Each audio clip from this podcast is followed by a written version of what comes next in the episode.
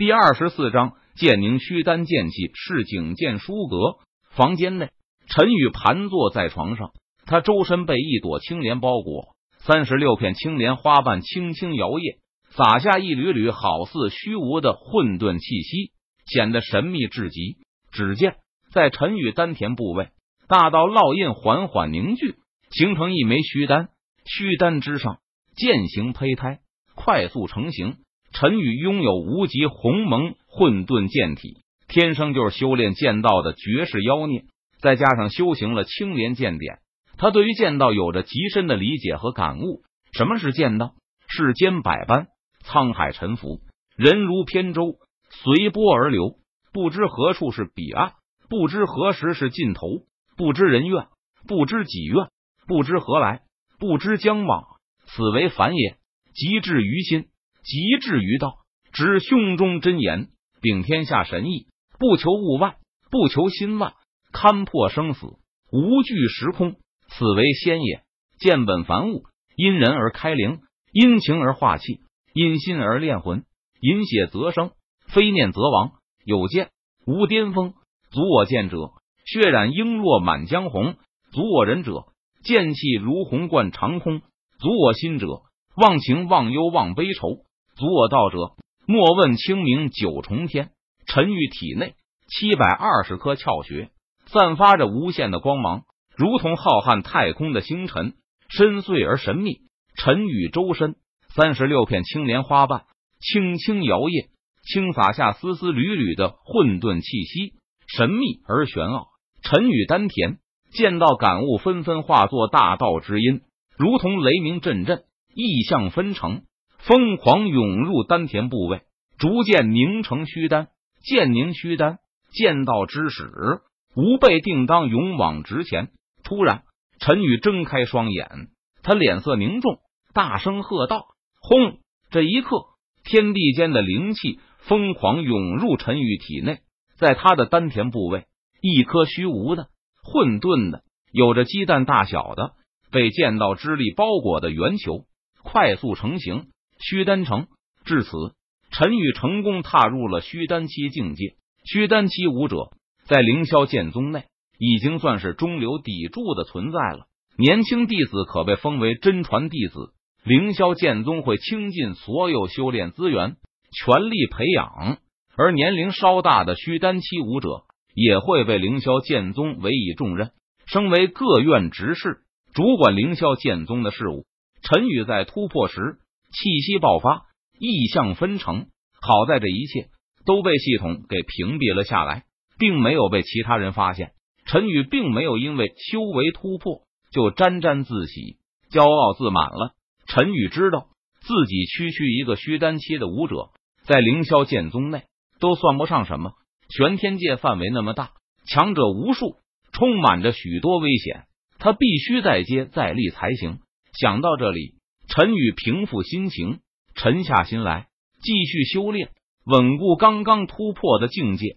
不过，就在这个时候，陈宇猛然睁开了眼睛，他眉头微微皱起，脸上浮现出些许疑惑的神色。因为陈宇刚刚感应到，他留在王博身上的一道剑气被人激发出来了。陈宇拜入凌霄剑宗，因为武道天赋太差，他只能留在凌霄剑宗。当一名普通的杂役弟子，而杂役弟子身份低微，被许多人瞧不起。更有甚者，以抓弄和欺负杂役弟子为乐。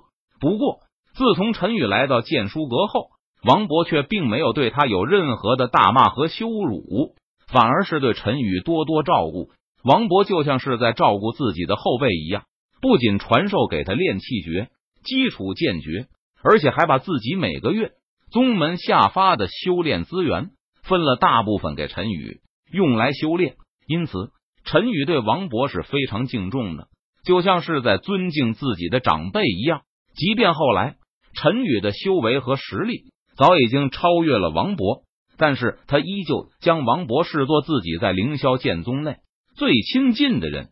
王博岁数大了，最看重亲情，所以他经常会下山回家和亲人相聚。陈宇担心路途遥远，途中会发生什么意想不到的危险，所以他便在王博体内留下了一道剑气，虽然这道剑气的威力不强，但是在王博遇到生死危险的时候，这道剑气就会激发，给予敌人毁灭性的打击。只要敌人是筑基期修为以下的武者，面对陈宇的这道剑气，对方都将没有任何生还的机会。现在，陈宇冥冥之中感应到自己留在王博体内的这道剑气被人激发了，这就说明王博遇到了涉及生命安全的危险。陈宇立即停止了修炼，他从床上站起身来，脸色微沉，皱着眉头，在房间内来回走动。心中显得有些焦急。虽然陈宇知道王博遇到了危险，但是他却不知道王博此时所在的方位，不知道王博的家在哪里。因此，陈宇一时半会他也赶不到王博身边。砰砰砰！不过就在这个时候，剑书阁外传来一阵急促的敲门声。陈宇见状，他压下心中的焦急，走到剑书阁大门处，将门打开。让陈宇感到诧异的时候，站在剑书阁大门外的人居然是李青衣。李青衣容颜绝美，气质出尘。她身穿青色仙裙，好似仙女下凡。见过大师姐，陈宇连忙抱拳行礼道：“你是什么人？剑书阁管事王博呢？”李青衣看了陈宇一眼，他冷声问道：“回大师姐，我是在剑书阁打扫卫生的一名杂役弟子。”王管事前几天就回家探亲去了。陈宇不知道李青衣问这个做什么，他也没有隐瞒，如实回答道：“看来王博是真的出事了。”李青衣闻言，自语一声，他转身就走。陈宇站在剑书阁大门口，目送李青衣离去。看样子，王博已经发消息向凌霄剑宗求救了。李青衣来剑书阁是为了确认王博是否真的出事。果然。李青衣带着十多名凌霄剑宗的内院弟子，很快就下山了。王博出事，陈宇自然不能坐视不管，于是他暗中跟着李青衣等人也离开了凌霄剑宗。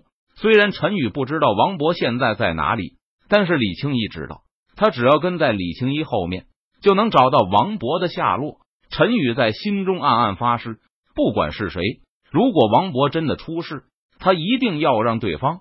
付出惨重的代价。